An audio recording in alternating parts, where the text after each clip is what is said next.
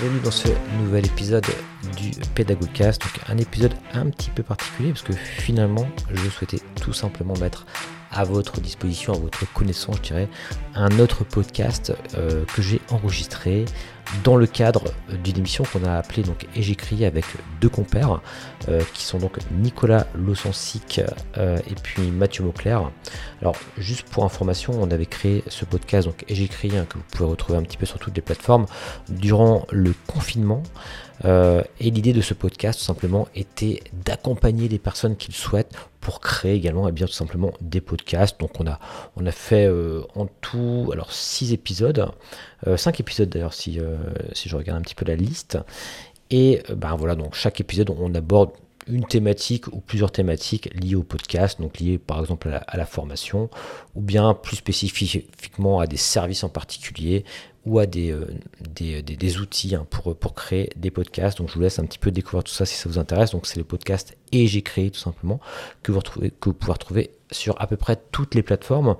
Euh, et pour information, donc Nicolas Losensic euh, est l'un des fondateurs de Spidernet, qui est une entreprise dans le domaine du digital learning et Mathieu Mauclair est donc ingénieur du son. Donc c'est vrai que c'est des personnes qui sont quand même euh, qui baignent, je dirais, dans dans euh, les podcasts hein, depuis euh, déjà pas mal de temps.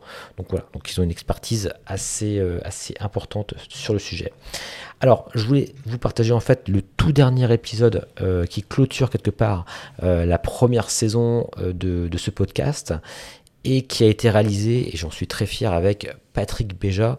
Et Patrick Béja qui est un podcasteur professionnel depuis euh, plus d'une dizaine d'années déjà, dont je suis d'ailleurs fan. Donc j'écoute régulièrement tous ces, enfin pas tous ces podcasts, mais quasiment tous. Et notamment, alors si vous êtes intéressé par ces podcasts, notamment le Rendez-vous Tech, euh, j'écoute également le Rendez-vous Jeu, parce que je suis un petit peu gamer aussi euh, à mes heures perdues. Et je, perfectionne mon anglais également avec des, podcasts en anglais de, Patrick Béja, qui sont notamment le Filias Club. Voilà, je vous laisserai un petit peu découvrir tout, ce qu'il fait comme podcast, hein, si ça vous intéresse. Mais surtout, eh bien, je vous laisse découvrir un podcast qu'on a enregistré donc, avec Patrick Béja, donc euh, tous les trois avec Patrick, et dans lequel eh bien, il va nous donner un petit peu ses trucs et astuces de podcasteur professionnel, notamment concernant euh, son matériel, mais pas seulement, également euh, alors ce que j'ai appelé ces workflows, ces méthodes quelque part pour aller euh, plus vite également lorsqu'il euh, crée des podcasts. Donc c'est un épisode assez complet vraiment que je voulais également partager directement sur le Pédagogcast, parce que ça me semble vraiment important de, de faire suivre cet épisode. Alors il est un petit peu long, hein, donc ça fait, ça fait une heure, donc n'hésitez pas de augmenter la, vitesse de lecture si c'est un petit peu long à, lire en une traite. Mais en tout cas, vous verrez que euh, le message principal qu'il veut passer est vraiment très intéressant, parce qu'en fait son message c'est simplement que euh, bah, c'est le titre hein, simplement de, cet épisode qu'on avait noté, c'est fait est mieux que parfait. Ça veut dire qu'en gros, eh bien, ne soyez pas perfectionniste quand vous faites vos podcasts, faites des choses et puis euh, ensuite vous aurez bien le temps d'améliorer euh, par la suite au fur et à mesure de vos enregistrements et eh bien la qualité de, vos réalisations. Donc voilà, c'est vraiment le, message et c'est un message que, j'essaie de porter également moi auprès des enseignants lorsqu'ils créent tout support hein, multimédia, que ce soit d'ailleurs des vidéos ou des podcasts. Voilà, donc je vous laisse tout de suite, hein, j'en dis pas plus, je vous laisse tout de suite en compagnie eh bien, de, Patrick Béja et bien de Nicolas, moi-même et Mathieu pour ce podcast donc, qui encore une fois fait partie de la série des podcasts et j'ai crié et qui s'appelle donc Fait est mieux que parfait. Voilà, excellente écoute à tous et je viendrai vous dire un petit coucou spécial hein, juste à la fin de cet épisode. Trois podcasteurs s'unissent pour vous faire part de leurs expériences, de leurs connaissances, de leur foi dans ce support dont la simplicité confine à la pureté et à l'authenticité de ce qui nous caractérise, vous et moi, notre voix.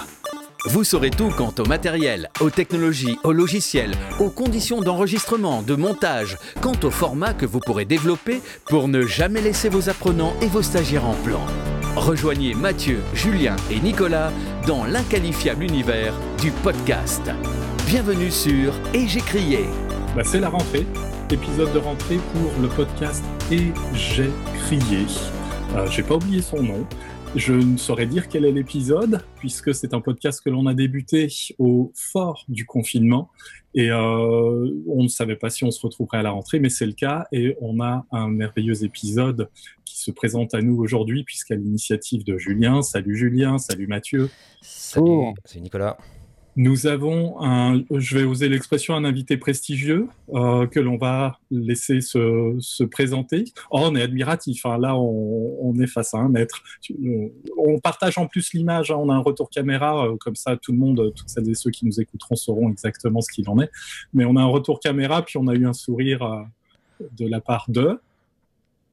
Euh, bonjour à tous, je m'appelle Patrick Béja. Oui, un petit peu gêné. Euh, on me fait parfois la, la gentillesse de me complimenter de, de, la sorte et je suis toujours un petit peu, euh, un petit peu gêné, mais merci beaucoup. je suis également très flatté.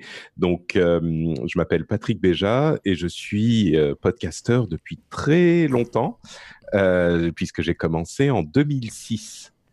Donc, oui, j'ai un petit peu de, de bouteille. Voilà, nous, on est, euh, on est d'une génération un petit peu plus récente de podcasteurs. Et pour. Euh, T'es en train de me dire OK boomer, en fait. Oh, je, à mon âge, je, je, voilà, je connais pas ces expressions, je les utilise pas. C'est mes gamins qui font ça. Mais euh, on, on, non, non, non, on est extrêmement heureux que, que d'abord Julien ait pris l'initiative de te proposer de te joindre à nous, et très, très, très heureux des échanges qui vont suivre. Et d'abord, je vais céder la parole. Julien m'a demandé de faire juste la petite intro, mais c'est Julien qui a fait vraiment tout le boulot de préparation de cet épisode. Et euh, bah, Julien, je te, passe le relais pour, euh, pour l'animation générale. J'essaierai d'intervenir sans être trop bavard, alors que je le suis déjà. voilà, non, mais je voulais juste dire que pour moi, c'est un, un petit peu Noël. Je sais que Patrick, je vais pas faire le, le, fanboy parce que je sais que tu n'es pas forcément fan. Enfin, je sais que c'est pas toujours. Euh, voilà. Et, mais, mais c'est vrai que Patrick, je te suis depuis un, sacré bout de temps.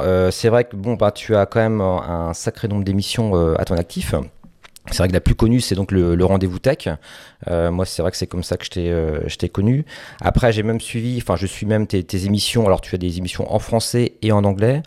Euh, d'ailleurs, j'ai même suivi la dernière Work Insanity où là, c'est vraiment que tu t'intéresses à tout ce qui est aussi travail, en travail chez soi, etc. Donc, c'est très d'actualité hein, d'ailleurs. En plein, c'était en plein dans, le confinement également que tu as, lancé cette, émission. le Filias Club également que, j'écoute. Et puis, bah, tout, bah, je, suis, je suis un petit peu gamer aussi, donc j'écoute également donc, le rendez-vous jeu. Donc, autant dire que je passe quand même pas mal de temps avec toi. donc, je suis vraiment très content, vraiment ravi. C'est un peu, c'est un peu Noël. Hein, c'est ce que je disais au gars. C'est un peu Noël pour moi de, de t'avoir euh, aujourd'hui euh, pour ce podcast. Bah, c'est euh, vrai que quand on, si, je t'interromps une seconde, c'est vrai que on a, quand on écoute beaucoup de podcasts, je pense que vos auditeurs le, sauront un petit peu quand même, on a une relation très particulière avec les, les animateurs.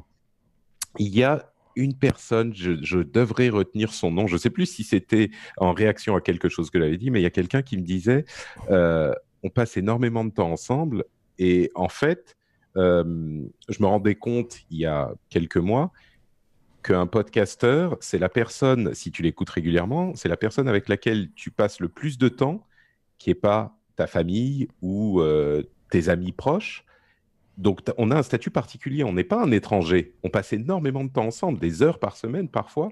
Et donc, euh, oui, on, est, on a une relation très particulière avec les, animateurs ça, de podcast. C'est exactement ça. du coup, c'est vrai que c'est assez euh, rigolo. Parce que moi, j'ai l'impression de te connaître vraiment, en fait. D'abord, ce qui doit être assez euh, particulier pour toi, c'est que parfois, les, gens, ils, te connaissent. Finalement, toi, tu les connais pas forcément. Tu vois ce que je veux dire Et comme tu dis, bah, ta, voix m'est familière. Enfin, voilà, c'est ça qui c'est ouais, une relation un peu privilégiée. Ça me fait penser un petit peu, tu vois, à la grande époque de la télé euh, au départ où les, personnes écoutaient le journal télévisé, entre guillemets, euh, tout le monde écoutait le fameux journal télévisé. Et c'est vrai que le présentateur, il faisait partie un peu de toutes les familles, si on veut, tu vois, ce que je veux dire. Et, c'est vrai que c'est un petit peu ce, contact privilégié qu'on a là. Euh, juste pour te présenter assez rapidement sur d'autres aspects, tu, tu, habites, alors c'est un peu particulier également, parce que tu, tu, habites en Finlande, finalement, tu as décidé de, de, vivre en dehors de la France, on va dire. Après, je pense que ton, public est essentiellement, à mon avis, francophone, français, puis anglophone également avec tes, émissions anglaise. Euh, donc voilà, et en, fin de compte, alors ce qui va être euh, assez intéressant, alors je voulais effectivement faire un épisode un petit peu dans la tradition de, du podcast que j'ai créé, c'est-à-dire un peu sur la technique si on veut, mais je voulais également en profiter pour échanger avec toi sur tous tes, tes workflows, on va dire, toute ta, manière de travailler, parce que c'est vrai que je sais pas si les auditeurs se rendent compte, mais assurer une régularité sur autant de podcasts, ça, ça exige vraiment un travail vraiment acharné, on va dire, et sans doute des, des process que je serais très, curieux de, de connaître. donc voilà, donc on va parler donc à la fois un petit peu voilà technique, on va échanger là-dessus, et puis également j'avais pas mal de questions à te poser sur sur ces aspects-là. voilà, on va on va voir. Enfin, je pense pas que j'aurai le temps de tout de tout te déposer parce que je serais je serais très curieux de plein de choses. Voilà, et sinon, bah, on présente également bien sûr euh, Mathieu qui, s'est joint également euh, à nous, euh, Mathieu. Oui, bonjour, bonjour, bonjour. Et donc Mathieu, tu es donc ingénieur son. Alors moi je ne me suis pas présenté d'ailleurs, c'est Julien Maurice et Mathieu donc Mauclair qui est ingénieur son. Ingénieur du son à Canal+ et aussi intervenant pédagogique. Et donc j'ai la double casquette technicien son, on va dire de là avec vous en tant que pour amener un peu d'expertise technique audio et aussi intervenant pédagogique. Et la, pédagogie m'intéresse énormément dans mon activité d'intervenant pédagogique. Effectivement, et juste pour préciser euh, à Patrick, moi je suis ingénieur pédagogique, tu vois, donc je m'intéresse vraiment à, l'utilisation aussi euh, du podcast dans l'enseignement, etc. Et c'est vrai que cette émission, c'est un petit peu un melting pot de tout ça, des, un peu de genre dans, la, technique, dans, dans, la pédagogie. Et euh, voilà, c'est un peu le, la, la, thématique qu'on a, qu'on a choisie. Bon alors sans, euh, sans transition on va dire, euh, je propose de faire un petit tour euh, traditionnel de table on va dire de notre matériel à tous parce que l'idée hein, c'est de je vais bon je vais faire le montage pour une fois ce que je disais aux, gars parce que c'est vrai qu'en général à chaque fois c'était je déléguais cette partie là mais je vais je vais je vais je vais faire le montage mais on va garder toutes les bandes on va dire de chaque personne on va dire sans les retoucher entre guillemets de manière à ce que les auditeurs puissent un petit peu bah, voilà, comparé avec le, matériel qu'on a. Euh, je vais commencer si vous voulez bien. Alors moi j'ai euh, mon PodMic, je suis, je suis avec un, un PodMic, donc euh, et puis que j'ai branché directement en XLR sur un Focusrite. Donc ça, c'est vraiment des investissements que j'ai fait qui, que je ne regrette absolument pas. C'est vraiment euh, un très bon outil. Et tout cela, ben, j'enregistre en fait directement le son là sur Camtasia qui me sert un peu à tout faire d'ailleurs. voilà un petit peu pour mon setup d'aujourd'hui. j'ai également mis mon, petit Sony TX, le fameux, le fameux petit Sony là que, dont je parle souvent, le petit dictaphone, en micro cravate au cas où j'avais un, problème de son. donc voilà, voilà un petit peu pour mon pour mon setup. Alors je sais pas qui veut prendre la suite. Nicolas, peut-être? Oui, eh ben, très rapidement, parce qu'il était sur mon bureau, j'aurais très bien pu avoir une interface audio euh, comme, comme celle que tu, tu, as utilisée, enfin comme celle que tu utilises, une Focusrite pour, euh, pour ne pas la nommer. C'est euh, peut-être quelque chose qu'on qu'on a déjà un petit peu présenté dans un épisode et qu'on sera peut-être amené à représenter parce que notre, notre cible, notre audience est, est quand même composé de personnes qui ont aussi besoin de s'équiper, qui ont besoin de découvrir le matériel. Donc c'est vrai qu'on en parle, c'est pour ça qu'on fait ce tour-là aussi de, de, matériel. J'avais moi le Roadcaster donc sur mon bureau et tout simplement parce que mon bureau est complètement en désordre, j'ai rien touché, j'ai juste tout raccordé, en particulier donc à un microphone qui est le Rode NT1 et, euh, et voilà. Donc euh, le Rode NT1, le Roadcaster pour euh, pour pour aujourd'hui. Ça te donner envie, ça, le roadcaster, euh, Patrick, non? Écoute, euh, je vais peut-être vous surprendre, mais euh, je ne sais pas si vous voulez partir dans les questions techniques tout de suite. Il y a quelques mois, j'ai acheté un roadcaster. D'accord. Et figurez-vous que je l'ai rendu ah. parce que j'en en ai absolument pas l'utilité et que ça complique tout pour moi. Et on pourra en parler un peu plus. Ah oui, avec plaisir. Je, suis, je suis le seul podcasteur au monde à ne pas aimer Ouais, mais ce sera super intéressant d'avoir ton point de vue sur euh, l'intérêt que tu lui as trouvé et puis les, points, bah, les points, les points négatifs qui, qui ont fait que tu l'aies restitué. Alors du coup, Patrick, toi, tu es donc à Paris. exceptionnellement, tu n'es pas euh, dans ton euh, studio habituel, on va dire.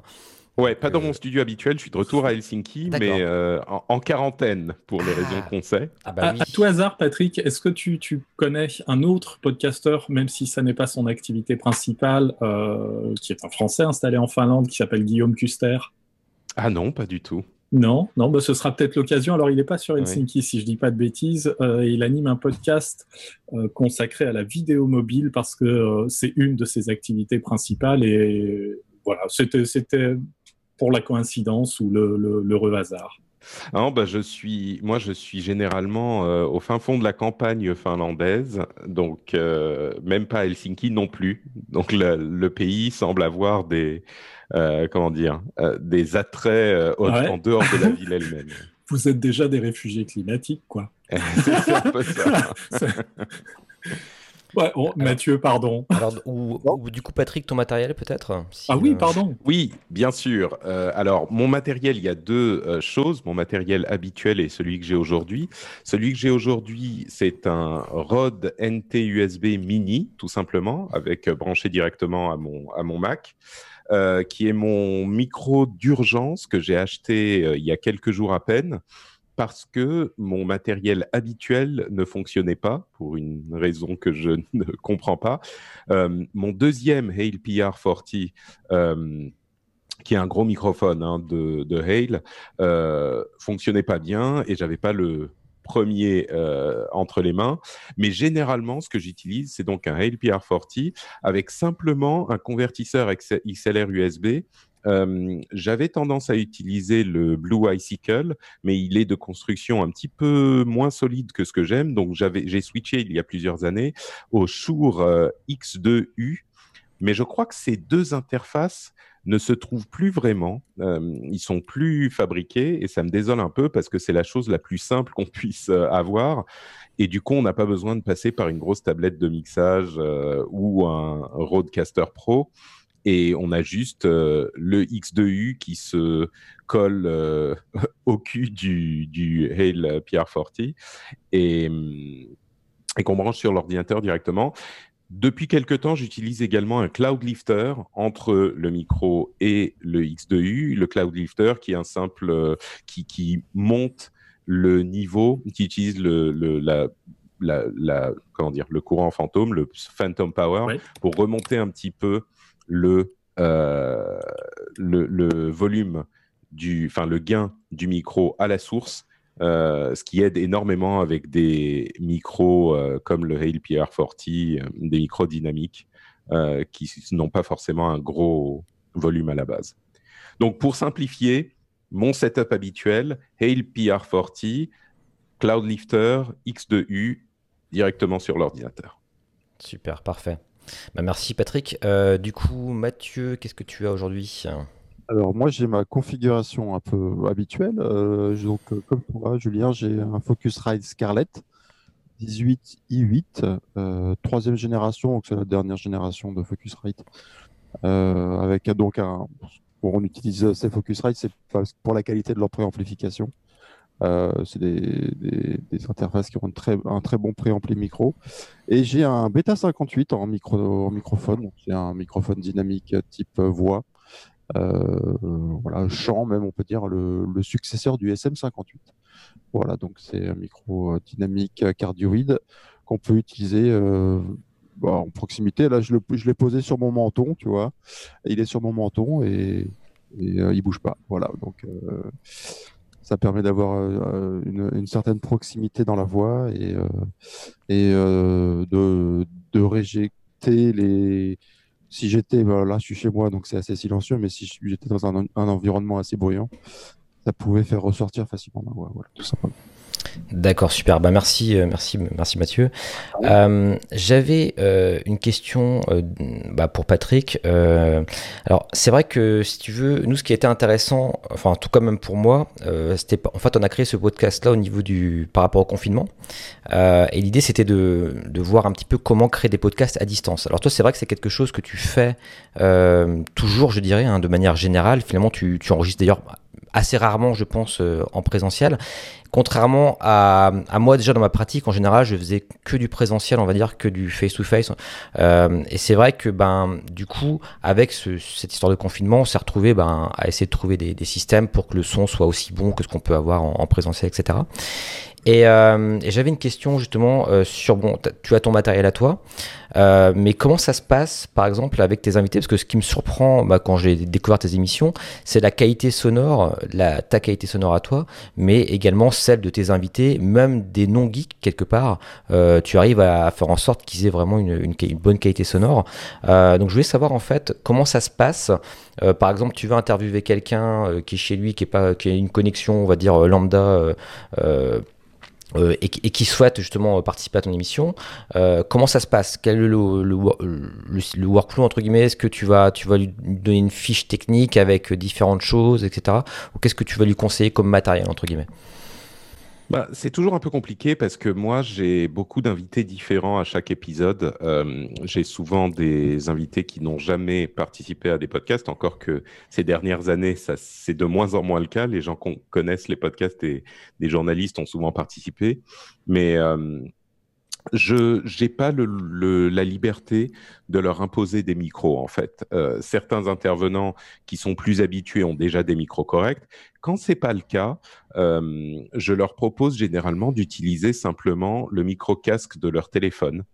Euh, et souvent la qualité est, on va dire, acceptable c'est pas le top de ce qu'on peut obtenir, mais c'est acceptable. Et en particulier, les, les micro-casques blancs d'Apple pas les sans fil, hein, pas les euh, AirPods, mais les micro-casques blancs, si on fait attention à ce qu'ils frottent pas contre les vêtements, mmh. euh, ils sont étonnants comme euh, qualité. J'ai même eu de temps en temps des gens qui avaient carrément le téléphone à l'oreille. Et là encore, la qualité du micro est vraiment pas mauvaise pour, de toute façon, un signal qui va voyager sur Internet et puis être compressé dans le podcast. on a une qualité qui est surprenante. Et ça, c'est relativement nouveau. Quand j'ai commencé il y a 10 ou 15 ans, c'était pas euh, acceptable ce type de qualité, mais depuis, on va dire 5 ans, la qualité est correcte. Un autre truc que je fais, c'est que j'enregistre euh, toujours sur deux pistes, moi d'un côté et le ou les invités de l'autre c'est-à-dire euh, gauche et droite, hein, tout simplement. Les logiciels d'enregistrement que j'utilise permettent de faire ça. Et du coup, ça me laisse une certaine liberté euh, pour ajuster le son du ou des invités individuellement. Euh, parfois, j'y mets un petit coup de euh, d'égaliseur, mais généralement, j'ai même pas besoin. C'est surtout le volume du son qui peut être gênant. Le volume du son, s'il change beaucoup entre moi et les invités, c'est gênant pour les auditeurs. Et simplement ajuster ça en mettant un compresseur, bien sûr, sur les deux pistes, ça aide énormément. Donc, euh, c'est pas si compliqué qu'on pourrait le penser. Euh, moi, je vais toujours au plus simple et c'est un principe qui s'applique un petit peu à tout ce que je fais. Je fais, on va dire, de l'efficace. Mmh. Euh, c'est un, un, principe qui m'aide à produire euh, régulièrement, c'est faire de l'efficace, pas du comment dire, du, du, du, théorique ou du parfait. Moi, je fais de l'efficace. Le, mieux est l'ennemi du bien, comme on dit. Ouais, il y a, y a une expression que j'aime beaucoup qui est voisine de celle-ci, c'est euh, fait, c'est mieux que parfait.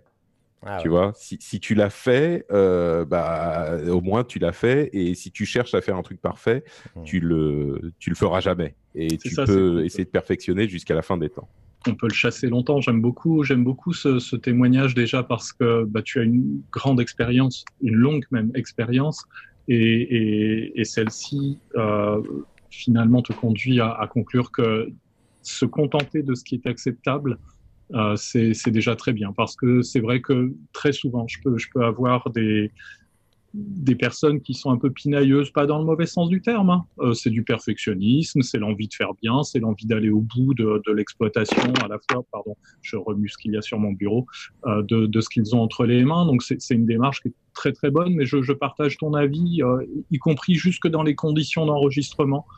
J'aime bien, j'aime bien quand ça sonne très vrai, très naturel, et quitte à ce qu'il y ait du bruit autour. Enfin, peut-être que mon micro vous témoigne des travaux qu'il y a dans la rue en ce moment. Enfin voilà. Quoi. Je sais pas, Mathieu, euh, l'avis de du cette fois-ci du professionnel du son. Ouais, les, les, les ingé ont tendance parfois à être un petit peu plus pinailleurs, on va dire. C'est pour ça, je, je lui tends une perche. Euh. Ouais, ouais, non, je, aucun problème pour, euh, pour rejoindre ce que vous venez de dire. Euh, je suis tout à fait d'accord avec la notion d'efficacité et d'aller au plus simple et au, au, au, au, plus efficace. Euh, je suis tout à fait d'accord. Euh, faisons propre et simple. Moi, c'est aussi une, une, une doctrine que j'ai dans mon, dans mon travail, c'est de faire propre et simple. C'est-à-dire, comme tu l'as dit, euh, Patrick, c'est-à-dire une piste chacun, euh, égaliser les niveaux, mettre un compresseur pour réajuster les niveaux et avoir cette sensation de présence et de d'égalité de niveau sur chaque voix, d'éclaircir les voix via avec un, un égaliseur qui peut faire ressortir les voix quand elles prennent la parole. Et, euh, et là, on, on, a, on a déjà quelque chose euh, qui euh, est écoutable. Et si on remet en perspective le podcast dans, dans les conditions dans lesquelles il est écouté, c'est-à-dire les transports, le, casque, le, le casque, le, kit piéton, on n'est pas non plus sujet à, ou avoir une une, une demande, une exigence de qualité exceptionnelle. Euh, voilà, je pense que, comme tu l'as dit, l'efficacité euh, prime sur euh, l'excellence. Et d'ailleurs, pour le tout premier podcast qu'on avait fait, Mathieu, je sais pas si tu te souviens, tu, avais justement un kit piéton. Donc, c'est marrant, de, marrant de, que Patrick ait pensé à ça et parlé de ça parce que le premier podcast qu'on avait fait, effectivement, c'était j'avais un kit piéton Apple. Euh, donc, et on peut se rendre compte en réécoutant ce podcast que la qualité somme toute euh, correcte. Et tout ce que l'on vient de se dire au niveau du traitement des enregistrements peut se faire euh, via Audacity. Je, cite Audacity pas, euh, pas innocemment, c'est parce que parmi justement enfin, nos, auditeurs, il y a pas mal de formateurs ou de formateurs occasionnels qui sont invités à produire des ressources dites digitales et le podcast est en plein développement aujourd'hui dans les entreprises et c'est vrai qu'Audacity est un, est un outil sûr, est un logiciel libre et il fait partie des bibliothèques de logiciels qui sont, euh, qui sont validés par les services informatiques des grandes entreprises ou des plus petites entreprises au demeurant et, et qui sont régulièrement donc utilisés par les formateurs. Effectivement. Mhm. Alors, juste avant de passer sur la partie euh, logicielle, euh, pour justement euh, sur la question du, comme ça on en aura parlé au moins, on n'aura pas oublié, du Roadcaster Pro. Je, je, serais curieux d'avoir ton avis, Patrick, par rapport à ça. Tu vas pas rendre le tien, Julien.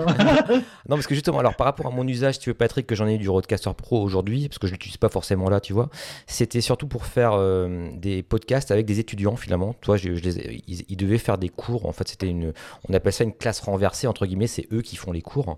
Et ils avaient une thématique, ils faisaient comme ça leur podcast, etc.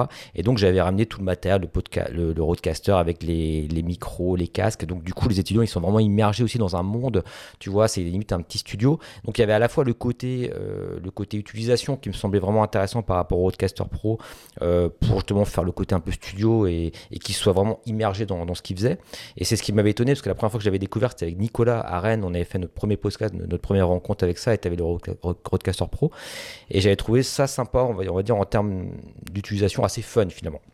Mais au-delà du côté fun, pardon, je t'en prie, Nicolas. Vas-y, vas-y, je t'en prie, je t'en prie. Non, au-delà du, du, côté fun, je pense c'est intéressant d'avoir euh, ton avis, Patrick, sur est-ce que c'est un outil qui, en termes de productivité, euh, bah, a priori, ne, t'a pas quelque part satisfait, mais d'ailleurs, pourquoi? Et est-ce qu'en termes de qualité, tu lui as trouvé des choses peut-être euh, négatives? Et c'est intéressant d'avoir ton, ton retour par rapport à ça. Bah. Sauf si Nicolas, tu voulais ajouter quelque chose avant. Euh, non, non, non, c'était euh, c'était pour faire un peu mon intéressant. Non, mais c'était surtout pour préciser que, en fait, la vocation du roadcaster initial, dans l'idée qui avait été celle de Rod, c'était de se placer en, en situation radiophonique.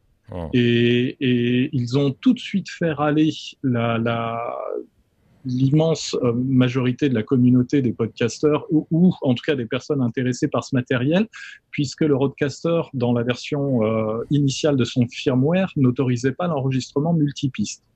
Hmm. C'était donc vraiment un petit matériel facilement euh, déployable, voire transportable, parce que moi je lui ai fait faire le tour de France au mien, sur lequel on peut plugger quatre micros. À Rennes, même à l'occasion du Learning Show, en lui associant le Focusrite, je suis monté à, à 6 et en faisant un truc crado avec avec des pseudo multiprises XLR, je suis monté un peu plus encore, euh, chose à ne pas faire, mais c'est pas grave. Mais voilà, faut pas perdre de vue qu'effectivement c'est un matériel qui était fait pour un contexte particulier et qui peut ne pas satisfaire ou ne pas être pertinent. Euh, et puis je suis super euh, curieux d'avoir l'avis de Patrick. Bah, tu as tout dit en fait. C'est vraiment ça. Le Roadcaster, il a été prévu pour être un studio portatif. Il est très intéressant en particulier quand tu as plusieurs personnes dans le même lieu et que tout le monde doit avoir son micro, ses écouteurs, etc., euh, etc. Et ça ne veut pas dire qu'on ne peut pas l'utiliser euh, pour des enregistrements à distance, mais c'est moins intéressant que euh, pour ce contexte-là. Et en particulier pour moi, qui enregistre des podcasts classiques, on va dire, où je réunis tout le monde et on enregistre pendant une heure et puis on coupe. J'ai pas d'invités extérieurs euh, qui viennent pendant une minute ou etc. Euh, c'est pas quelque chose, c'est trop compliqué pour ce que je fais. Et en plus de ça, j'utilise moi euh, VoiceMeter, que vous connaissez peut-être, qui est une sorte de table de mixage virtuelle, qui est un petit peu compliqué à mettre en place, mais qui permet de faire à peu près, complètement, mais à peu près tout ce que permet de faire le roadcaster également. Donc moi, en fait, ça m'ajoutait de la complexité en me sortant des systèmes que j'avais déjà mis en place et ça ça m'apportait pas grand chose ce roadcaster. Donc euh, c'est pour ça que j'ai fini par décider de le rendre. C'est juste que c'est pas du tout adapté à mon utilisation et j'aurais même tendance à dire que euh, c'est pas adapté à l'utilisation de la plupart des podcasteurs euh, classiques qui enregistrent à distance si vous enregistrez euh, tous ensemble dans un studio, le, le simplifie sans doute votre processus. Mais si vous enregistrez à distance, je suis pas convaincu que vous en ayez besoin. C'est exactement ça. Je pense que c'est et c'est pour ça que moi l'usage que j'en ai, c'est vraiment euh, en présentiel avec des étudiants. On fait on fait des, podcasts et là pour le coup ça fait le ça fait le job et c'est pareil quand je l'utilisais avec Nicolas, bah, c'était en, live aussi. Et Nicolas d'ailleurs je pense pas que tu l'as utilisé pour du distanciel euh, finalement trop cet outil-là. Non, non, non, pas forcément. Euh, c'est vraiment un, matériel que j'ai transporté avec moi dans une petite valise à roulettes et parce que je voulais aller à la rencontre des, personnes que, que, avec lesquelles on, s'entendait pour enregistrer un épisode. Et voilà, c'est là, c'est là que les points forts du roadcaster eh bien, se, se trouvent parce que c'est, c'est pas très lourd. Ça, ça, prend le train facilement, euh, ça se branche très très rapidement et c'est du prêt à l'emploi. Euh, donc c'est pas indispensable. Si on l'a dans, sa trousse à outils de, de solutions, c'est pas mal, mais sinon c'est absolument pas indispensable. Et si aujourd'hui je l'ai raccordé, c'est comme je l'ai dit hein, tout à l'heure, c'est parce que j'avais ça sur mon bureau euh, en lieu et place de, de ce qui aurait été peut-être plus pertinent, juste une interface Focusrite et, et ça faisait le job. Hein.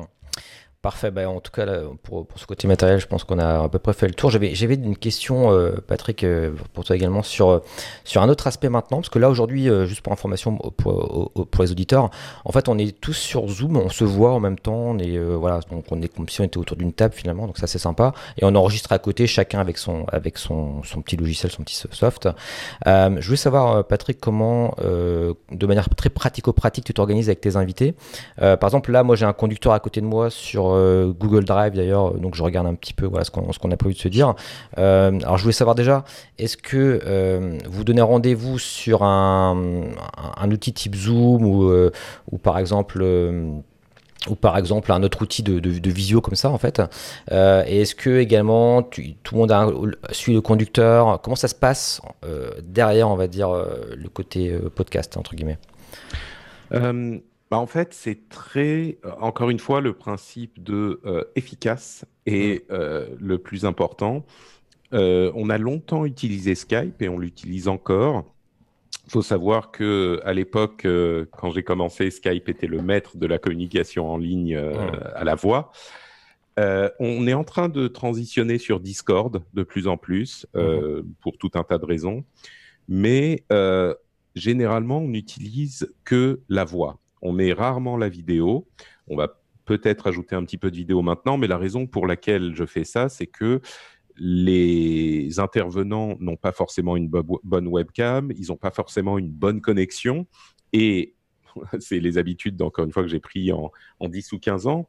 La voix, tu peux tout à fait avoir quelque chose de correct, même avec une connexion euh, un peu limite, alors que si tu rajoutes la vidéo, ça va tout de suite poser des problèmes. Donc, on a, euh, j'ai instauré ce principe que c'est uniquement à la voix et généralement on ne fait pas de diffusion en live, en, tout cas jusqu'à maintenant. Et pour ce qui est du conducteur ou des notes de l'émission, là encore, je les envoie bien sûr aux participants, mais c'est quand même moi qui, gère et qui mène euh, l'essentiel de l'émission avec les intervenants qui parlent de temps en temps. Mais euh, c'est vrai que comme on a des gens souvent différents, et puis moi, dans mes émissions, j'essaye de euh, satisfaire un tas de publics différents. Il y a des gens qui sont euh, habitués, qui connaissent le sujet dont on parle, mais il y a aussi des gens qui sont vraiment des novices. Et donc, je dois, d'une part, expliquer très clairement les sujets dont on parle, résumer les sujets, expliquer pourquoi c'est intéressant, pourquoi, enfin, qu'est-ce qu'il y a comme euh, différents aspects du sujet qui sont intéressants. Et puis après, il faut aussi qu'on euh, qu'on donne des analyses qui vont intéresser les gens qui s'y connaissent déjà et qui connaissent déjà peut-être le sujet. Donc, il faut que je mène un petit peu la danse, peut-être un petit peu plus que dans un podcast de conversation euh, plus libre. Donc, pour toutes, toutes ces raisons, c'est moi qui suis euh, le, point central des émissions. Mais oui, ils ont accès aux notes qui sont généralement très, très, très longues et complètes. D'accord, ok, bah super, bah ça, ça permet de peut-être aussi pour les auditeurs qui veulent se lancer aussi de, de leur montrer un, voilà, de leur dire que c'est, c'est vrai que souvent en général, c'est souvent ce qui arrive, on va avoir comme ça des, des, petites notes, on suit un petit peu euh, ben le, ce qu'on a prévu finalement. Après évidemment on peut, on, peut adapter, euh, mais c'est vrai que c'est une organisation, je pense, qui se, qui se retrouve à peu près chez tous les, les podcasteurs, et je voulais avoir effectivement ton, ton retour là-dessus. Et sinon, est-ce que tu fais justement une fois que tu as donc enregistré ton, tes podcasts euh, toute la partie montage, est-ce que c'est un gros travail pour toi? Euh, Est-ce que c'est toi qui le fais? Tu le délègues peut-être aujourd'hui? Et notamment tout l'aspect, tu sais, maintenant je sais qu'au niveau de ton modèle économique, tu fonctionnes beaucoup avec Patreon, enfin c'est essentiellement avec Patreon, mais également maintenant une partie également de publicité. est-ce que justement tu as un gros travail de ce point de vue-là sur le montage?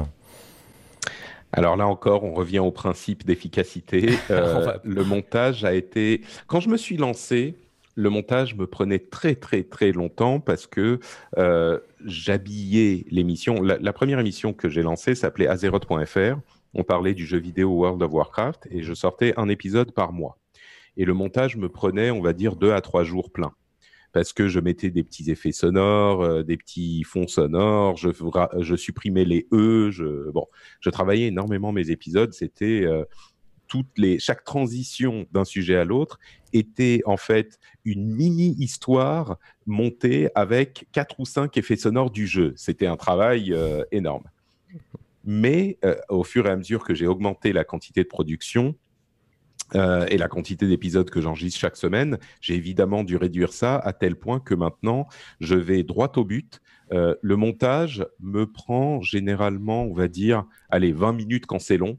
Du, de la fin de l'enregistrement à la publication et vraiment euh, le fait que les auditeurs puissent le télécharger et l'écouter, au meilleur de ma forme, il y a 20 minutes. Je presse stop sur euh, le logiciel d'enregistrement et 20 minutes plus tard, l'émission est publiée. Donc, tu, tu, euh, réécoutes pas, tu réécoutes pas l'émission, par exemple? D'accord, ok. Non, non, non, mais pas besoin. Je suis, je fais du, du, du, direct to drive. Euh, je sais exactement ce que j'ai enregistré. Je sais ce que les gens ont dit. Bien sûr, parfois il peut y avoir un truc où je me dis ah ça, il faut que je retouche. Mais euh, généralement, tu, non, non. Tu, notes en live. Par exemple, tu vas noter en live, retoucher euh, cette, cette partie-là. Non, je m'en souviens. Tu t'en souviens, ouais. Puisque je le fais immédiatement après. Ouais, ça marche. et, et c'est très rare. C'est très rare. généralement, il n'y a rien à retoucher. Et donc, euh, ça me prend très très peu de temps. Maintenant, je travaille avec euh, une personne qui m'aide à la, à la production, euh, qui travaille quelques heures par semaine avec moi. Et du coup, elle, ça lui prend peut-être un petit peu plus de temps. Elle a, elle a moins l'habitude, mais généralement, on compte une ou deux heures de la fin d'enregistrement à la publication et encore. Même pas une ou deux. Alors, qu'est-ce que tu, tu, tu, utilises comme logiciel pour faire justement le montage? J'étais très longtemps sur Sony Vegas sur une vieille version de Sony Vegas, mais maintenant, euh, bon, disons que Sony Vegas a, été un petit peu modifié. Euh, maintenant, j'utilise Reaper, que j'aime beaucoup. Euh, mais moi, je fais des choses tellement simples que j'utilise 1,2% des capacités de Reaper. C'est vraiment deux. En fait, ce que je fais, je vais vous décrire le processus de montage. Hein. Mhm. J'ai déjà un, template, un modèle avec la musique de début, la musique de fin. Mhm. Euh, je glisse euh, sur une autre piste l'enregistrement. Et depuis quelques années, j'ai même. Ce que je faisais pendant longtemps, c'est que je faisais une intro, et puis il y avait la musique d'intro, et puis je lançais l'épisode. Pour accélérer encore les choses et être encore plus rapide, j'ai fini par ne plus faire l'intro avant la musique d'intro, réduire le temps de la musique d'intro qui dure plus que quelques secondes, et commencer l'émission euh, directement. Ce que ça m'aide euh, à faire pendant le montage, c'est que j'ai pas besoin de couper le début de l'intro et euh, de la placer et de placer la musique. C'est tout con, hein mais ça me fait gagner, euh, allez, 20 secondes dans le montage. 20 secondes fois 3 épisodes par semaine, fois 52 semaines, etc. Bon, ça me fait gagner du temps. Euh, et puis surtout, quand j'ai fini un enregistrement, moi, je suis lessivé. Je suis complètement essoré. Et donc, chaque seconde que je peux gagner, euh, ça m'aide. Mais donc, j'importe le fichier son enregistré, je le place, début et fin avec la musique, je double la piste, je mets sur la piste du haut uniquement ma voix, donc le côté droit ou gauche, sur la piste du bas l'inverse pour avoir les invités. Je règle les volumes sonores pour que les invités et moi soyons à peu près au niveau de la musique, plus ou moins. Et les euh, plugins, les effets sont déjà intégrés. Ce qu'il y a comme effet, il y a un égaliseur, et puis sur la piste maître, il y a, non, il y a une, euh, porte de bruit sur euh, la piste de voix, et puis sur la piste maître, il y a un égaliseur et un compresseur, compresseur limiteur. Et voilà. Et puis c'est bon, je peux faire le render et je peux publier. Alors, maintenant que j'ai un petit peu de pub dans les émissions, je fais également un rendu spécial pour les gens qui soutiennent l'émission financièrement, où je supprime la partie au milieu euh, où je parle justement de cette possibilité qu'ont les auditeurs de me soutenir. Ce qui fait que euh, ceux qui me soutiennent déjà, bah, ils ont un épisode spécial avec zéro pub, euh, qui est un petit peu plus facile à écouter. Donc il y a ces deux rendus différents qui prennent un peu plus de temps, mais bon, ça prend quand même très très peu de temps. Et voilà, et c'est tout mon processus de, montage et de publication. Bon après, il y a les notes à faire, le l'article sur le site web à publier, la publication sur euh, la plateforme de soutien participatif, etc. Mais en gros, c'est à peu près ça. Super intéressant. Et c'est vrai que Reaper, Nicolas, tu nous en avais parlé, enfin, c'est un logiciel qui, euh, j'ai l'impression, revient euh, souvent. Il en existe une version gratuite au demeurant, si je dis pas de bêtises. Ah oui. Tout à fait. il en existe une version gratuite. Je ne sais plus si c'est une version gratuite limitée dans le temps ou si c'est uniquement. Enfin, c'est gratuit tout court mais le prix est vraiment pas très élevé. Si vous faites ça de manière très sérieuse, euh, la licence pour les individus, alors moi j'ai dû payer la licence un peu plus cher, mais la licence est à 60 dollars euh, pour dans certaines conditions. Et si on fait ça de manière très sérieuse, euh, je pense que 60 dollars c'est acceptable pour un logiciel qui est aussi puissant. C'est un super outil. Hein. C'est un ami musicien qui me l'a qui me l'a conseillé à l'époque et enfin voilà, c'est très euh, largement répandu. Mhm. Nicolas, est-ce que tu avais euh, des choses à ajouter par rapport à cette partie euh, plus sur le montage Pas Nicolas, pardon, Mathieu. Autant Mathieu, si tu avais des choses à rajouter sur le montage. Oui, je voulais juste rajouter une petite chose. dans le process de travail, je voulais demander si, à Patrick si, par exemple, il me semble que Reaper te permet de dropper des marqueurs. Tu parlais de pendant l'enregistrement d'avoir des, des endroits qui pouvaient être enlevés ton invité qui se trompe, qui veut revenir sur ce qu'il a dit, ou toi qui, qui fait une erreur dans ce que tu dois dire, euh, peut-être euh, sur la timeline d'enregistrement, tu peux dropper des marqueurs qui pourraient te permettre en post-prod par la suite euh, de retrouver ces endroits assez facilement en, les, en, allant les rechercher assez rapidement. Donc c'est ça que je voulais dire. Et, et également... J'enregistre pas par Reaper en fait. Peut-être que je devrais, mais j'enregistre pas par Reaper. Euh... Post-production sur Reaper. Ouais, je, je, fais uniquement le montage sur Reaper. Mais c'est vrai que ça serait peut-être plus simple d'enregistrer sur Reaper, effectivement. Oui, parce que tu peux, je pense, dropper des marqueurs, un peu comme moi je le fais sur Pro Tools. Tu peux dropper des marqueurs qui permettent d'aller rechercher ces endroits très précisément et aller les enlever euh, beaucoup simplement euh, via le, le timecode de, de, ton enregistrement. Parfait. Alors j'ai est un très bon outil pour enregistrer également. Super. Euh, alors j'avais une autre petite sous-thématique. Alors je, suis très curieux de, plein de choses. Je sais qu'on n'aura pas forcément beaucoup. On n'aura pas le temps. je vois ta liste. Donc j'essaye de euh, voilà de d'avancer sur, sur ce qui m'intéressait euh, vraiment beaucoup et ce qui va intéresser les auditeurs. Alors je sais Patrick que tu que tu travailles un peu en manière, de manière old school, on va dire, par rapport au flux RSS. Tu crées ton propre flux RSS, si je dis pas de bêtises. Mais je voulais savoir qu'est-ce que tu pensais de, de services type Encore? Et est-ce que pour toi, euh, ce service-là, ce serait euh, entre guillemets le futur, le YouTube du podcast entre guillemets euh, Qu'est-ce que tu en penses? Alors pour pour information, c'est vrai que encore a été racheté par Spotify et il semble aujourd'hui que ce soit l'acteur, un des acteurs principaux, principaux en tout cas du, du marché. voilà, qu'est-ce que tu penses de, tout ça et justement par rapport à cet aspect diffusion aussi de, ton podcast, comment est-ce que tu procèdes? Alors, c'est vrai que pendant très très longtemps, j'ai fait mon, mon flux RSS, euh, pas tout à fait à la main, mais j'utilisais Feed for All. Euh, c'est plus le cas aujourd'hui. J'utilise euh, un, un, hébergeur qui est aussi donc l'outil qui me permet d'ajouter de la publicité dans les émissions, qui s'appelle Acast. Et donc, euh, c'est un truc un peu plus moderne qui construit le flux pour moi.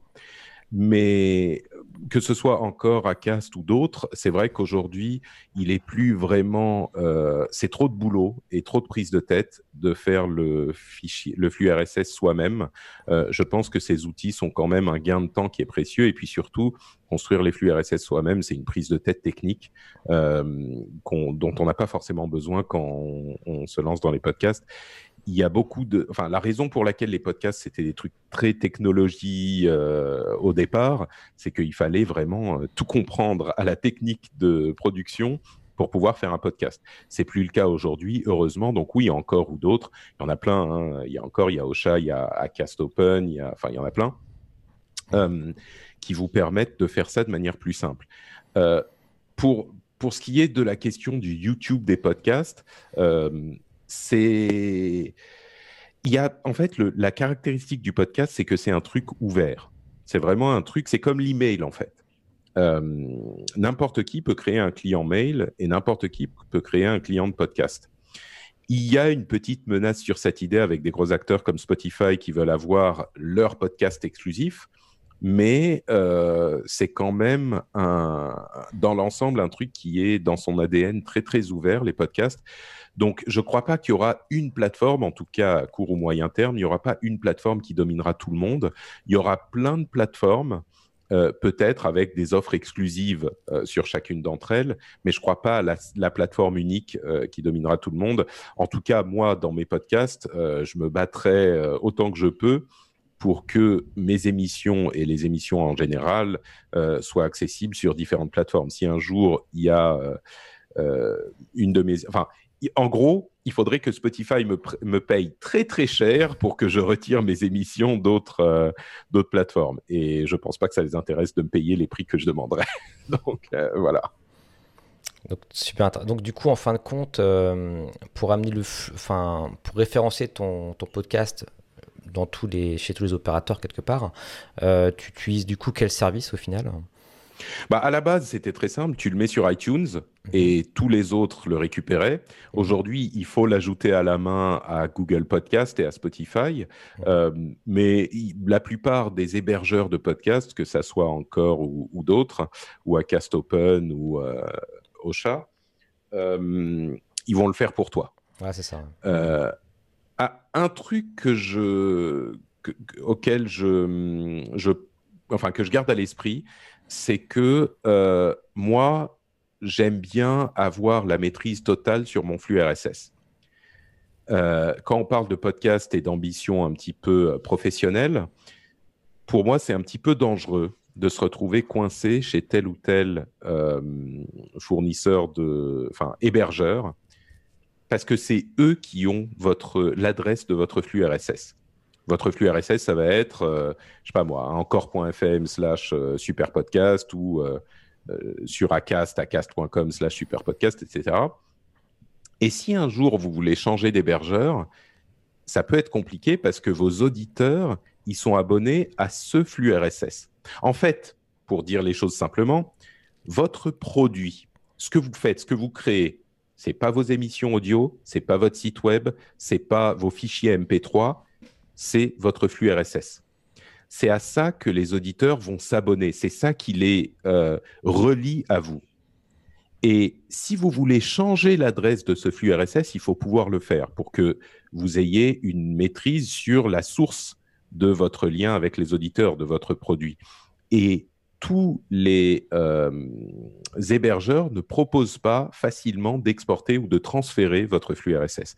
Donc, il faut bien se renseigner sur ces possibilités avant d'aller chez un hébergeur. Je crois que malheureusement, il y a beaucoup de gens qui ne se renseignent pas assez sur ces sujets euh, parce que c'est pas évident hein, d'y penser. Et donc, pour cette raison, moi, j'utilise encore FeedBurner il y a d'autres alternatives, mais FeedBurner est un produit de Google qui va en fait faire une copie de votre flux RSS. Et euh, du coup, moi, mon adresse, l'adresse de mes podcasts, c'est feedburner.com slash quelque chose, slash super podcast. Et je dis à FeedBurner, va chercher la source chez, euh, sur telle URL ou telle URL ou telle URL. Et donc, j'ai pu changer la, localisation physique de mon flux de podcast à plusieurs reprises euh, et ça a été entièrement transparent pour les auditeurs. Ils n'ont pas eu besoin d'aller s'abonner à un autre podcast, par exemple. J'ai pas eu besoin de leur dire, oulala, là là, on change d'hébergeur, on change de flux RSS, désabonnez-vous de celui-ci, allez euh, vous abonner à un autre. Et, et du coup, euh, bon, il y a d'autres services qui font ce type de, de choses euh, aujourd'hui, qui sont peut-être beaucoup plus disons qu'ils sont plus modernes que FeedBurner et peut-être que je me transférerai vers ça à un moment. Mais FeedBurner vous propose même de transférer votre flux vers un autre service à un moment si vous le souhaitez. Donc euh, ça, il faut y prêter attention. J'ai passé beaucoup de temps dessus parce que c'est vraiment très important. Hmm, c'est pour ça que je voulais l'aborder, effectivement. Euh, Nicolas, je sais que tu utilisais Ocha, toi, par exemple. Tu, enfin, quel est ton retour par rapport un petit peu à, ces outils-là de, de, flux, etc. Ben, je, alors, je suis, je suis un moins regardant parce que c'est une activité, euh, j'ai presque failli dire de loisir, le, podcast au départ pour, euh, pour moi. Euh, tu, as suivi, Mathieu est au courant, mais voilà, on, est, on est tous les trois un peu militants du podcast dans un contexte particulier qui est la formation, que ce soit de la formation initiale ou formation professionnelle. Moi, je me range côté formation professionnelle et on n'aura pas les mêmes contraintes d'hébergement aujourd'hui. Aujourd'hui, parce que euh, les plateformes de formation sont complètement inadaptées à, la diffusion de podcasts au sens traditionnel du terme. On ne peut pas s'abonner à quoi que ce soit dans une plateforme de e-learning, pour les appeler par leur nom, euh, il n'y a pas d'équivalent d'un flux RSS et, et c'est peut-être quelque chose qui viendra donc à se développer. Sinon, pour revenir à ta question, en effet, euh, bah moi j'ai choisi, enfin la sécurité hein, pour pour les, les, podcasts que, que j'ai pu concevoir, c'est Ocha. Et, et, ce qui a fait que j'ai pas cherché non plus hyper hyper loin, comme je l'ai dit, c'est que j'avais moins d'exigences que Patrick ne l'a décrit. Et, puis j'ai eu un petit coup de cœur pour cette plateforme parce que bah, c'est une petite boîte de chez nous. Euh, C'était une façon voilà, de s'inscrire euh, auprès, auprès d'une de, start-up, euh, je crois, parisienne, si je dis pas de bêtises. J'ai trouvé l'ergonomie et les fonctionnalités idéales pour, ce que, pour le besoin qui était le mien. Pour être clair, ils sont tous très bien. Hein. Que ce soit Ocha, encore, Acast, ou il y en a peut-être d'autres, ils sont tous très bien. Euh, c'est juste sur cet aspect vraiment spécifique pour le futur, si vous voulez euh, euh, garder 100% du contrôle sur votre, sur votre flux, que c'est ce point-là à garder à l'esprit. Mais ils sont tous vraiment de grande qualité et ils simplifient beaucoup la production de podcasts. Donc il y a plein de gens pour qui c'est une solution parfaite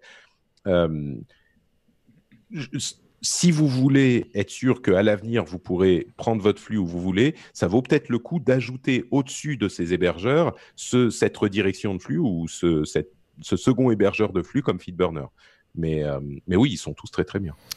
Mais effectivement, ce qui est intéressant, c'est que, en fait, euh, bah, étant donné que toi, Patrick, c'est ton activité euh, principale, bah, quelque part, tu, prends des sécurités aussi, ce qui est parce que tu es vraiment professionnel pour le coup du podcast. Et justement, ça me permet de rebondir sur euh, un autre aspect. On va, on va tranquillement euh, arriver sur la, sur la fin de, l'émission, mais euh, je voulais te, te, poser la question parce que je sais que tu étais peut-être, je sais pas si tu étais le premier, mais sans doute l'un des premiers à pouvoir quelque part vivre de cette passion à plein temps, je dirais, et d'en faire, d'en faire ta profession. en tout cas, parce que tu as commencé il y a plus de dix ans déjà. et je voulais savoir, est-ce que par rapport à toute la, sphère que sphère qui tourne autour du podcast que tu dois sans doute euh, connaître entre guillemets. Est-ce que tu connais beaucoup d'autres personnes qui aujourd'hui arrivent à vivre professionnellement parlant de leur podcast, un peu comme des youtubeurs le feraient par rapport à, YouTube, ou est-ce que c'est des choses qui t'intéressent pas forcément et que tu fais ton, ton truc un peu dans, voilà, c'est un peu la question économique. Bah écoute, il y en a quelques-uns qui vivent du podcast. Oui, ça m'intéresse bien sûr parce que c'est l'écosystème dans lequel j'évolue. Euh, il y en a quelques-uns qui vivent du podcast, euh, moins en France qu'à l'étranger. Euh, et ça me désole un peu parce que je crois qu'il y en a plus qui pourraient le faire, mais ça nécessite une petite prise de risque. que visiblement beaucoup ne sont pas prêts à, prendre, ce que je peux comprendre, hein. mais c'est vrai que je pense qu'il y a aujourd'hui de par le volume de leur podcast, entre des soutiens participatifs comme euh, ceux que j'ai, et peut-être ajouter un petit peu de pub, euh, il y a différentes émissions qui pourraient vivre de euh, leur activité. Mais quand je dis vivre, je parle d'une personne qui serait la personne qui produit l'émission. Je pense que c'est plus rare de pouvoir faire vivre une équipe mais faire vivre une personne dans des podcasts, on va dire, indépendants, vraiment 100% indépendants, euh, et comme moi j'aime les appeler un petit peu artisans, tu vois, qui sont pas, qui sont produits euh, euh, tout seuls avec amour. Il y, en aurait plusieurs auxquels je pense qui pourraient faire vivre une, personne. ces équipes font le choix de ne pas aller dans cette direction, ce que je peux comprendre, mais c'est, ça serait possible. Là où ça m'inquiète, pas que ça m'inquiète, mais ça me semble un petit peu dommage, c'est que la plupart des podcasts qui n'ont pas une motivation financière claire, pour parler de manière un peu crue, euh, c'est des podcasts qui, qui durent pas, généralement. Et quand je dis durent pas, je parle pas de quelques mois, hein, je parle de quelques années. On a assez de recul aujourd'hui pour se rendre compte que euh, les podcasts qui ne sont pas faits de manière, euh, je dis professionnelle, mais ce que je veux dire, c'est vraiment considéré comme un métier sérieux, il dure deux, trois ans, euh, généralement quelque chose comme ça, tu vois. Et puis il s'arrête parce que euh, bah, on se rend compte que c'est beaucoup de boulot, que c'est un vrai travail, etc. Euh, les podcasts qui durent plus longtemps, généralement, c'est des podcasts qui rentrent de l'argent et pour lesquels les animateurs et les producteurs ont une approche professionnelle. Il y a beaucoup de podcasteurs qui font ça avec un petit peu de... Même quand ils ont du financement participatif, ils disent oh, si vous voulez donner, allez-y, mais bon, euh, c'est juste pour payer les bières et les chips, tu vois. Euh, et puis surtout, vous embêtez pas. Hein. Et puis il il le, tu vois, ils, en parlent une fois et puis c'est tout. Et ça marche pas. Ça marche pas parce que les podcasts, quand on fait quelque chose de régulier et de sérieux, c'est énormément de boulot. Et à un moment, euh, tu as des enfants, tu as un coup dur dans le boulot, tu as un moment où tu es fatigué, tu as une maladie si c'est pas quelque chose que tu approches de manière très professionnelle, à un moment, ça devient trop dur, quoi. Donc, euh, moi, j'ai cette approche vraiment euh, ouvertement euh, professionnelle, et je crois que c'est important puisque ta question était les autres podcasteurs, c'est important si tu veux faire quelque chose qui, qui dure, on le constate en tout cas. Donc c'est un, un, état d'esprit aussi. Je pense que le, il y a un palier peut-être, euh, une marche qui est peut-être difficile à franchir pour certains, c'est de, de, parler argent entre guillemets, de, de se vendre. C'est l'aspect euh, communication finalement, euh, qui va peut-être pêcher. Et comme tu dis, c'est peut-être dommage parce que l'aspect créativité, quant à lui, est là finalement. Et, mais mhm. il n'y a pas cette, euh, bah, ce mindset finalement qui fait que ben, ils vont souhaiter vivre et vendre vraiment leur, leur, podcast comme étant mhm. quelque chose de professionnel, comme tu dis. Effectivement, c'est. Non, il y a, et il y a plein de gens qui sont dans cet esprit de dire euh, je le fais juste pour le plaisir. Et c'est très bien, il n'y a mmh. aucun souci. Hein. Je veux dire, euh, si on, se dit je veux faire le podcast comme ça, j'ai pas envie d'en faire un métier, évidemment, il y a plein de gens qui le font et ça marche très bien. Mais c'est juste que euh, pour certains qui adorent le podcast et qui souhaiteraient travailler dans ce milieu, c'est dommage de ne pas aller plus loin. Et effectivement, il y a ce stigmate. Euh, on a l'impression que si on se met à demander de l'argent, ça devient, euh, ça devient sale et puis on devient, on, se, on vend son âme en fait à euh, une, on devient une sorte de média corporate méchant. Moi, je trouve pas que ça soit le cas du tout. Tu peux tout à fait faire ça dans ton, dans ta chambre, tranquillou. Moi, je suis, c'est pour ça que j'aime le terme d'artisan moi, quand j'enregistre mes podcasts, parfois il y a mon fils qui rentre dans la chambre et qui fait, qui fait du bruit, tu vois. C'est euh, dans l'esprit, complètement dans l'esprit de ce que, je faisais il y a 15 ans. Euh, ça ne veut pas dire que euh, quand tu te mets à gagner de l'argent avec le truc, tu dois tout, à coup te transformer en, en, en, média sans âme. Moi, je, crois que c'est possible de garder les deux. Je ne sais pas si vous aviez des, remarques, c'est vrai que je, parle beaucoup, donc n'hésitez pas, Mathieu et Nicolas, à intervenir.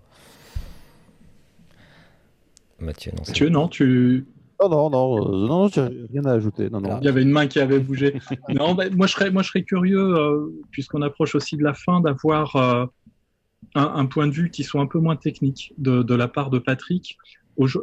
Aujourd'hui, dans, en tout cas dans mon métier, qui, qui est donc très très proche hein, de celui de Julien et, et, qui a aussi des, des quelques, quelques points communs avec celui de Mathieu, même si on n'exerce pas du tout euh, réellement euh, la même profession. Mais euh, Mathieu, tu enseignes, hein, si je dis pas de bêtises. Et voilà, voilà ce qui, ce qui caractérise quelques-uns de nos points communs. Aujourd'hui, ça fait un petit moment, moi, que je milite pour le podcast comme étant un format à exploiter dans un contexte de, de ce qu'on appelle le digital learning, si, si tu vois, Patrick, hein, ce, ce, dont il s'agit. Enfin, mhm. c'est le mot qui a pris la place de e-learning il y a une toute petite poignée d'années. Euh, J'aimerais bien simplement avoir ton, ton point de vue sur la place du podcast en tant qu'outil euh, dédié à la création de capsules pédagogiques, euh, donc numériques bien sûr, et euh, simplement au regard du fait que dans, notre métier, sans peut-être le savoir, c'est peut-être parce qu'on a cru que c'était comme ça, que c'était normal, on attache plus d'importance à la dimension visuelle qu'à la dimension sonore. Et peut-être parce qu'on est moins conscient de l'importance de la sonorisation, euh, parce que ben, on s'est jamais livré à l'exercice de création en aveugle, si je peux me permettre l'expression, enfin voilà, est-ce que tu as eu des expériences dans le domaine de, l'apprentissage? Quelles sont les, vertus que tu trouves au podcast dans un contexte comme celui-ci? Je te pose la question parce que c'est grosso modo comme ça aussi qu'on pose la question. Les, premières fois, on a commencé par les podcasts. Je pense que Mathieu ou Julien, vous, vous, vous l'avez peut-être euh, euh, vécu aussi on, on, me regardait, moi en tout cas, comme un extraterrestre en me disant non, mais un truc sans image, non, mais tu rigoles, on parle, on parle quand même de digital learning, comme si le, le podcast euh, était un, un, espèce de truc euh, des années twist, tu vois, la radio, quoi, le, le, comment on appelle ça, la, radio, tu sais, des années 30, tu vois ce que je veux dire, quoi, c'est pas digital, pas numérique, pas moderne, pas. Euh, enfin, j'arrête là ma question parce que je peux la poursuivre longtemps. Non, mais je crois que le podcast est un, est un média qui est extrêmement malléable, euh, qui peut avoir énormément d'applications. Et oui, j'imagine qu'il peut trouver sa place dans euh, le, digital learning. Je ne vais pas te, te, dire le contraire. Je comprends l'appréhension que peuvent avoir certains, c'est-à-dire que, mine de rien, la vidéo aujourd'hui est plus importante au niveau volume que l'audio. Ça, c'est indéniable. YouTube a pris une place énorme et il y a même beaucoup de gens qui produisent ou qui écoutent euh, des vidéos sur YouTube en tant que euh, produit audio, tu vois, qui, dont, pour lequel la vidéo, euh, l'image n'a pas vraiment d'importance, qui mettent juste un truc en fond ou qui l'écoutent plus qu'ils ne la regardent. Euh, et donc, c'est un petit peu ironique de se dire qu'on diffuse de la vidéo sans euh, avoir besoin de la vidéo. Et c'est vrai que euh, peut-être que dans certains contextes, la vidéo, même utilisée en tant qu'audio, peut être utile. Mais le podcast étant purement audio, ou en tout cas étant devenu uniquement audio, il a sa place aussi. Et je crois qu'il y a plein de contextes où euh, une vidéo n'est pas appropriée ou ne convient pas. Alors moi, je ne connais pas les, les euh, besoins spécifiques de l'e-learning, mais il est certain qu'il y a plein de gens qui vont euh, être dans des situations où ils peuvent pas, ou ils ne veulent pas regarder de la vidéo quand on fait autre chose, quand on est dans les transports, quand on est en train de travailler, quand on est en train de faire le ménage, quand on est en train de faire du sport. Et là, le podcast est évidemment euh, la solution. Et on se rend compte depuis quelques années que oui, la vidéo a pris beaucoup de place, mais le podcast est, revenu et a euh, une énorme euh, place aujourd'hui et tout le monde s'en rend compte, et un énorme potentiel également. Donc, je ne sais pas de quelle manière ça va s'inscrire spécifiquement dans le cadre du e-learning, mais je suis convaincu que si la vidéo a évidemment sa place, l'audio peut aussi euh, avoir sa place. Et il y a plein de contextes où la vidéo n'est pas du tout adaptée. Mais c'est vrai que tu fais bien d'avoir mentionné ça, Nicolas, parce qu'effectivement, euh, moi, c'est vrai que depuis enfin depuis le confinement d'ailleurs, et, là aujourd'hui encore, euh, un des grands chevals de bataille, euh, c'est euh, bah, ce qu'on, c'est le, fameux pot de cours dont, j'avais parlé d'ailleurs dans, dans, une vidéo sur le, le, le. En fait, c'est une chaîne YouTube que j'ai, en plus du, du podcast, le, le Pédagogcast. Et, et c'est vrai que dans l'idée, c'était, bah, c'est surtout que par rapport à cette situation de confinement, on s'est rendu compte que certains étudiants et même enseignants étaient empêchés numériquement par, par le fait qu'ils ont une connexion très faible, notamment. Euh, et, c'est vrai que euh, l'avantage, je dirais, de faire des pots de cours, alors c'est un, le pot de cours, l'idée c'est d'avoir un, audio accompagné d'un document en fait, hein. c'est que c'est cet aspect un peu frugal finalement, c'est-à-dire on peut le créer facilement quand on est un enseignant, donc le coût est beaucoup moins important parce qu'un MOOC hein, c'est 50 000 euros hein, euh, pour, information quand on crée des vidéos, etc. En termes de coût, c'est moindre. pour l'étudiant, le fait de pouvoir télécharger justement un audio, c'est beaucoup plus facile, même s'il a une connexion 3G à la limite il peut même écouter un audio. Et d'autre part, c'est vrai que dans, dans toute cette euh, ces enjeux actuels d'écologie aussi, ça, ça, je pense que ça, ça fait vraiment sens euh, parce que ben, euh, en termes de bande passante, la consommation est moindre également, donc est moins polluante aussi finalement, hein, si, on, si on veut, sans vouloir faire de greenwashing entre guillemets. Mais il y a aussi cet, aspect-là qu'il faut, qu'il faut prendre en compte. C'est pour ça que je pense qu'il y a vraiment un, un, bel avenir, en tout cas euh, par rapport à cette, à cette idée de, de, de, pot de cours, et on verra par la suite ce que, ce que ça pourra donner. Mais en tout cas, ouais, c'est vrai que c'est, un point, un point qui est, qui est passionnant. Bah voilà, bon en tout cas, alors on arrive tranquillement à, la fin de, de l'heure. Patrick, je veux pas, je veux, je veux respecter le, deal qu'on s'était fait. Mais euh, alors je sais pas si, euh, est-ce que tu avais euh, quelque chose à, à, rajouter par rapport à tout ça? Est-ce que tu aurais par hasard, enfin surtout je pense à, nos auditeurs peut-être un ultime conseil peut-être pour les personnes qui qui sont voilà qui souhaitent un petit peu se mettre dans le podcast, voilà quelque chose qui, qui viendrait à, à l'esprit comme ça voilà, simplement peut-être un dernier conseil pour, pour les personnes qui souhaiteraient s'y mettre. Ouais, ouais, bah, je crois que, euh, comme tu disais, je fais le lien avec ce que tu, disais à l'instant, euh, la production d'audio, c'est vraiment euh, beaucoup plus accessible que la vidéo. on a tendance à penser que quand on fait de la vidéo et de l'audio, bah, il y a deux éléments, donc la vidéo, c'est deux fois plus dur que l'audio. Non, non, non. La vidéo, c'est dix fois plus dur que l'audio. L'audio, c'est très simple. Donc, euh, se lancer dans l'audio, c'est vraiment possible. Et c'est un truc que je recommanderais à plein de gens, si ça vous tente, essayez. Il y a aujourd'hui des plateformes comme euh, Ocha et les autres dont on a parlé qui simplifient euh, les choses. Donc, vous pouvez vous lancer. Par contre, voyez petit au départ. Ça, vous, ça va vous, même si c'est moins chronophage que la vidéo, ça va vous demander beaucoup de temps, ça va vous demander beaucoup d'organisation. Donc, un épisode par mois à la base, c'est largement suffisant et vous pouvez toujours augmenter si vous appréciez l'exercice plutôt que, euh, au contraire, réduire. Réduire, c'est beaucoup plus difficile. Donc, augmenter, euh, commencer petit et augmenter. Et ensuite, ce principe dont je parlais, oui, il faut peaufiner, oui, il faut faire du bon travail, mais faites aussi de l'efficace. Euh, fait c'est bien mieux que parfait, parce que parfait, vous vous en sortirez jamais. Euh, à un moment, il faut sortir le truc, et puis vous pourrez euh, faire mieux plus tard, si vous voulez. Mais donc, commencez petit et euh, soyez raisonnable avec vous-même. les choses, si elles sont acceptables, alors je dis pas qu'il faut sortir n'importe quoi, hein, mais quand ça arrive à un niveau acceptable, allez-y. les gens vont l'écouter dans le métro ou dans les transports ou dans leur voiture de toute façon. Donc, c'est pas la peine d'avoir une qualité de son studio, quoi. Parfait. Bah écoute, merci pour, euh, pour ces conseils. Je pense que ça va vraiment, euh, vraiment peut-être impacter aussi la vie des auditeurs qui veulent se lancer. Euh, je ne sais pas si vous aviez peut-être des, petits points de conclusion, une dernière question, Nicolas et Mathieu, avant de conclure. oui, oh, moi j'aurais une question à Patrick à, lui poser. Ah, alors moi déjà je, je remercie Patrick parce que j'ai appris plein de trucs et et euh, vraiment, j'ai passé une heure super euh, à, enrichir avec ces informations les informations qu'il nous a données. Euh, j'aimerais savoir, il nous a parlé tout à l'heure qu'il n'enregistrait pas sur Reaper et je voulais savoir sur quoi il enregistrait, sur quelle application il enregistrait. Et deuxièmement, si, rapidement, pour avoir une réponse rapide, s'il pouvait nous, pour savoir un peu ce qu'il écoutait comme podcast en ce moment. voilà.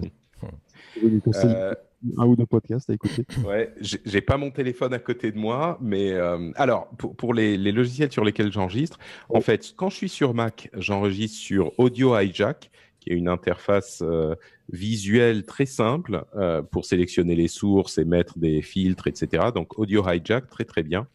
Euh, quand je suis sur PC, j'enregistre directement sur Voice Meter. Voice et Meter, ça s'écrit M-E-E-T-E-R, qui est d'ailleurs fait par un Français euh, également, euh, qui est très complexe qui est un petit peu intimidant, mais dans les versions plus complexes du logiciel, il y a un module d'enregistrement directement intégré je crois que pour toi, Mathieu, VoiceMeter pourrait être un truc euh, qui te met des étoiles dans les yeux parce que c'est un peu le, euh, truc virtuel des ingé-sons qui retrouvent dans ce logiciel les, toutes les possibilités qu'ils ont en, matériel. Donc, euh, je pense que ça pourrait peut-être t'intéresser. Euh, donc ça, c'est ce que j'utilise pour enregistrer. Et pour les podcasts euh, que j'écoute, euh, ah, on va on va rester dans les dans les classiques. Mais moi, j'écoute beaucoup de podcasts en anglais. Je pourrais vous parler de podcasts en français, mais j'en écoute j'en écoute aussi en anglais. Allez en vrac, les Week in Tech évidemment pour la tech, DLC pour les jeux vidéo, le Game Informer Show pour les jeux vidéo, Giant Bombcast pour les jeux vidéo, Daily Tech News Show pour la tech auquel je participe aussi. En français, on va avoir euh, ZQSD, euh, Silence on joue, euh, l'apéro du Capitaine aussi pour les gens qui sont un petit peu paillards. ouais, voilà. Enfin, il y en aurait d'autres que je pourrais mentionner, mais ça fait déjà beaucoup. Nicolas, est-ce que tu avais peut-être un dernier mot pour la fin? Ouais, pour conclure, bah, je... merci, merci Patrick d'avoir accepté de, te joindre à nous. C'était vraiment super, c'est passé trop vite. Et, moi, je retiens principalement euh, ce que tu as dit à propos de simplicité et d'efficacité. Je suis mais euh, ravi d'avoir entendu cela de la part de quelqu'un qui depuis de nombreuses années euh, a fait déjà un grand tour de la question. il y a peut-être encore de quoi continuer le tour, mais mais déjà parce que parce que c'est évidemment la ligne que l'on va être un, un, grand nombre à défendre. C'est concentrez-vous sur le fond, sur ce que vous voulez transmettre euh, appliquez-vous là-dessus. Et, aujourd'hui, on a la chance d'avoir des solutions qui sont faciles à utiliser, euh, y compris des solutions en ligne. Hein. On aurait pu en parler de quelques-unes, de Zencaster, des choses comme ça. Euh, on peut se simplifier la tâche pour enregistrer, pour diffuser. L'essentiel, ça reste le fond. Et voilà, faites simple, faites bon, faites bien, et songez à ceux, à ceux, celles et ceux qui vous écoutent. Et juste pour conclure un petit peu comme tu le fais sur les, rendez-vous tech ou tes émissions, Patrick, si on veut plus de Patrick Béja, euh, où est-ce qu'on peut te, retrouver? Bah, Écoute, c'est très très simple en fait. J'ai euh, depuis quelques semaines, quelques mois, un site euh, qui réunit tous les liens vers tout ce que je fais, qui est notepatrick.com. NotePatrick, c'est un peu le nom que j'utilise sur les réseaux sociaux un petit peu partout. Et notepatrick.com, si vous y allez, vous avez en fait des liens vers mes différentes émissions qui vont vous emmener direct vers vos apps de podcast. C'est-à-dire que si vous utilisez Apple Podcast, vous avez un petit lien sur lequel cliquer et ça va vous sortir euh, le podcast que vous avez sélectionné dans l'app de podcast en question. Donc, euh, que ce soit pour Twitter, Facebook, Instagram ou tous les podcasts, ou ma newsletter d'ailleurs, euh, notepatrick.com vous mettra, vous mènera à tout ça. Parfait, merci beaucoup. Donc, euh, bah, nous, c'était bah, moi, Julien Maurice. Donc, alors, nous, on utilise plutôt, moi, j'utilise plutôt LinkedIn, tu vois, que Twitter. Ça, c'est assez rigolo. D'ailleurs, dans, tes émissions, toutes les personnes sont plutôt sur Twitter. J'ai un peu de, enfin, j'ai un compte Twitter, mais j'utilise assez rarement. Donc, euh, voilà, c'est plutôt sur LinkedIn. Nicolas, toi, c'est plus euh, sur LinkedIn, Nicolas Lozancy, qu'on peut te retrouver également, ou Twitter oui, LinkedIn principalement, Twitter. voilà, c'est un parce que l'audience, enfin, qui est la nôtre, est plutôt sur LinkedIn. Euh, et, puis pourquoi pas s'essayer au post audio de Twitter prochainement. C'est vrai. Et Mathieu, donc Mathieu Mauclair, du coup, toi, Mathieu, euh, tu utilises en, principalement euh, LinkedIn aussi, j'ai l'impression ou... LinkedIn, c'est un outil que j'adore. Autant pour me former que pour, pour, pour rencontrer des, des, futurs collègues. Parfait, donc c'est là-dessus qu'on pourrait éventuellement te retrouver. Encore merci, euh, du coup, encore merci Patrick euh, pour tout. Merci les gars pour, pour cette euh, super émission aussi. Merci, merci de m'avoir reçu, c'était très sympa. Merci Génial, merci. Et ça va clôturer quelque part la saison 1 de Et j'ai crié. Peut-être qu'on enchaînera sur d'autres d'autres épisodes par la suite, une autre saison. En tout cas, merci à, tous les auditeurs et puis ben, je vous dis à, à très bientôt pour une nouvelle émission. Merci à tous. Au revoir. Ciao, ciao. Salut. Voilà, et bien félicitations pour ceux qui sont arrivés au terme de cet épisode hein, qui est un petit peu long. Hein. Euh, mais voilà, j'avais beaucoup de questions, comme vous voyez, à, poser à Patrick. Euh, je vous remercie en tout cas d'avoir euh, écouté cet épisode et n'hésitez pas bien sûr à vous inscrire hein, sur le, podcast et j'écris. C'est possible qu'on continue à faire des, épisodes sur cette thématique. Moi, c'est quelque chose qui me passionne, c'est pour ça que je l'ai fait suivre également et bien sur le, le Pédagogcast. N'hésitez pas également, je vais mettre dans le, dans le fil de discussion une lettre d'information que j'envoie donc euh, aux personnes qui le souhaitent. Hein. N'hésitez pas à cliquer sur un lien pour accéder, pour vous inscrire finalement à cette lettre d'information. Et je vous dis à très bientôt pour un nouvel épisode du Pédagogcast.